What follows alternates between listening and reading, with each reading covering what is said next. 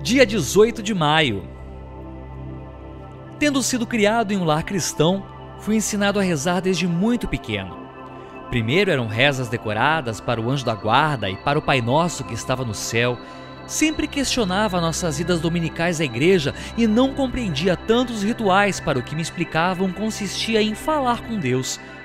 Fui crescendo e abandonando aquelas práticas de me reunir com outras pessoas para então falar com Deus.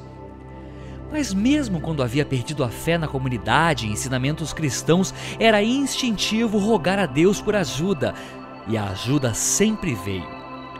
No início veio aos poucos, tinha muitas dúvidas de qual seria a maneira certa de orar e meditar.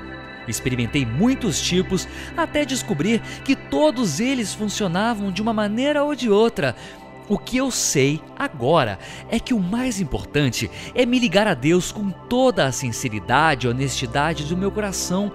Mesmo não estando no meu grupo, toda vez que eu oro a Deus, o medo some. Mesmo estando com o meu grupo, ainda assim a oração é um estado individual entre mim e Deus. O grupo me fortalece e mantém o meu hábito de conexão, mas não dependo de determinado grupo. Sou livre para escolher o que me faz bem e rejeitar o que me faz mal. Sou livre para trocar de grupo ou credo quando bem entender. Tudo o que preciso é pedir a Deus por orientação. Meditação para o dia. Sintonize-se com a energia divina Ore com coração puro e sincero e todos os seus caminhos ficarão iluminados. Toda oração honesta é boa aos olhos de Deus.